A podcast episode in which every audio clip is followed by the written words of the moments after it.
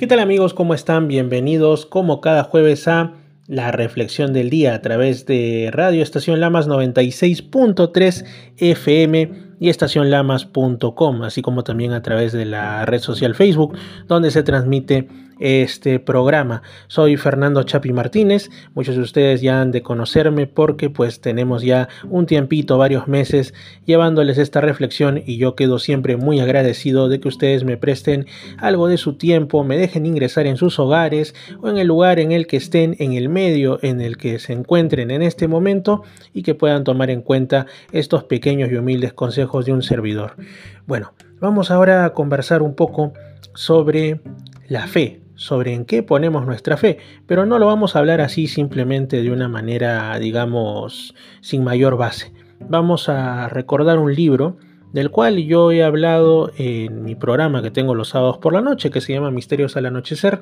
Bueno, el libro se llama El Corazón de Asia, pero ahora no lo voy a enfocar desde una perspectiva de enigmas, de cuestiones misteriosas, sino eh, una enseñanza que extraje de ahí, una enseñanza que podemos aplicar en el día a día, y más que en el día a día, en cualquier situación en la que nos encontremos, e incluso apoyar a otros seres humanos. Es un libro que lo escribió un ruso llamado Nicolás Rerich allá por la década del 20, basándose en las enseñanzas, en, los encuentros que él tuvo en un viaje que realizó por la zona de Asia Central, ¿no? por países como bueno, la zona norte de la India, los Himalayas, el Tíbet, Nepal, Bután, parte de China inclusive, donde él se va encontrando con distintos personajes y de todos aprende algo, se fascina, se sorprende y realmente es una obra que no es tan extensa en páginas, pero que te deja con ganas de más, con ganas de ver el mundo como un lugar por descubrir. Y dentro de estas cosas que él recopila está una, digamos, no sé si es una leyenda, pero en todo caso una enseñanza bonita, la historia del diente de Buda. Ustedes saben que en esas regiones la mayoría pues o bien es budista o hinduista, musulmana, cristiana ortodoxa y de todo. En este caso la historia dice lo siguiente. Resulta que en tiempos ya muy lejanos había una señora, una madre, que tenía su hijo que por razones de trabajo emprendía viajes lejanos y la señora ya era una anciana, tenía cierta edad, pero era muy devota, en este caso era muy devota de las tradiciones budistas, ¿no? Y le gustaba el tema, así como dentro de, del catolicismo existen las reliquias de santos, ¿no? Las estampitas, los objetos benditos, esto en realidad es eh, en la mayoría o en todas las religiones en mayor o menor medida. Entonces, dentro del budismo la señora le decía a su hijo, por favor, al lugar al que vayas, tráeme un objeto bendito, tráeme una reliquia. Pero este joven era muy olvidadizo. Así que cada vez que hacía un viaje regresaba con cualquier cosa menos con lo que su mamá le había pedido y la señora se ponía muy muy triste. No tenía un nuevo objeto para de repente poner en él su fe o tenerlo en algún pequeño altar en la casa quizá.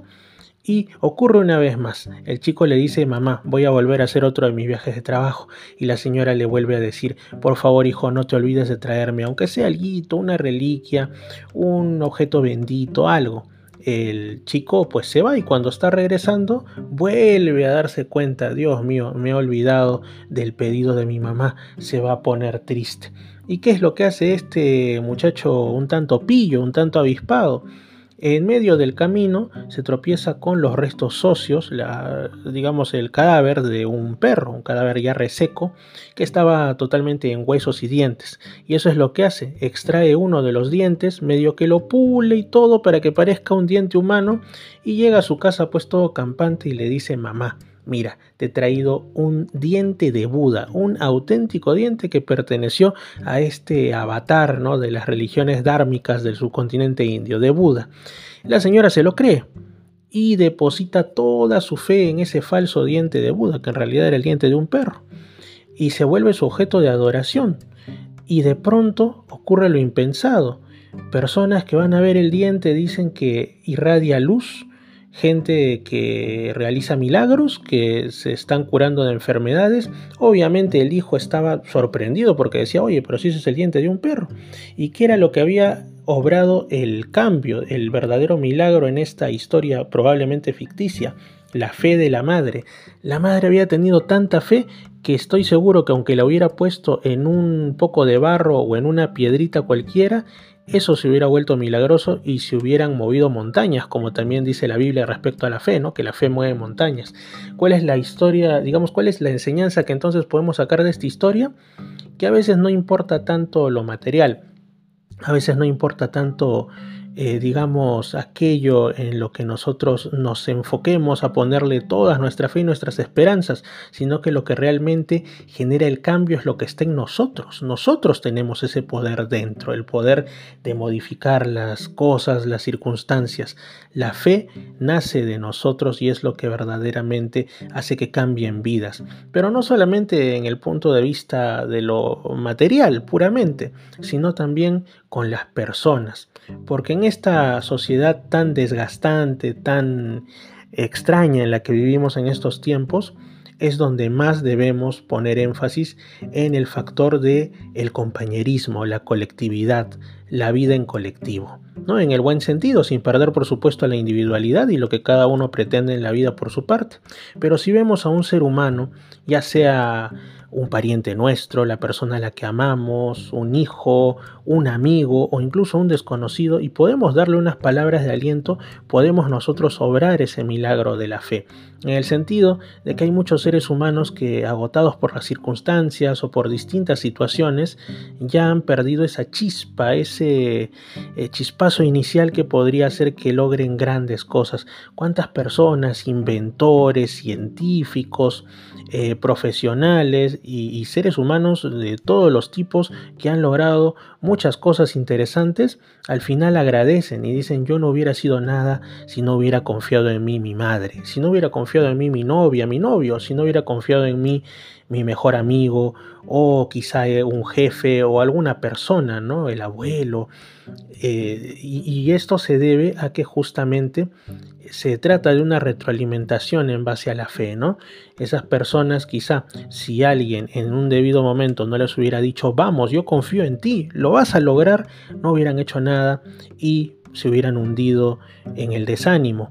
Por eso es que la fe es un, no un remedio mágico, que era lo que estaba a punto de decir, sino digamos una fuerza que moviliza y cambia vidas.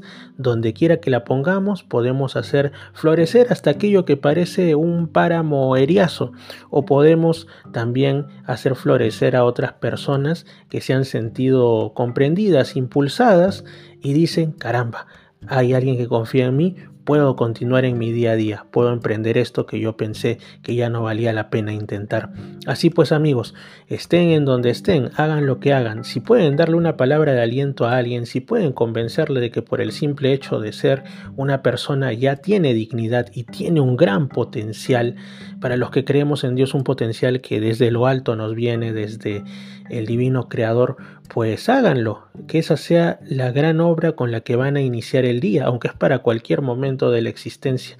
Den una palabra de aliento, nunca la nieguen, nunca nieguen poner su fe en cada ser humano. Pónganse a pensar que en algún momento quizás sean ustedes quienes necesiten una mano amiga o una palabra de impulso y de aliento. Así que como dicen, hoy por mí, mañana por ti.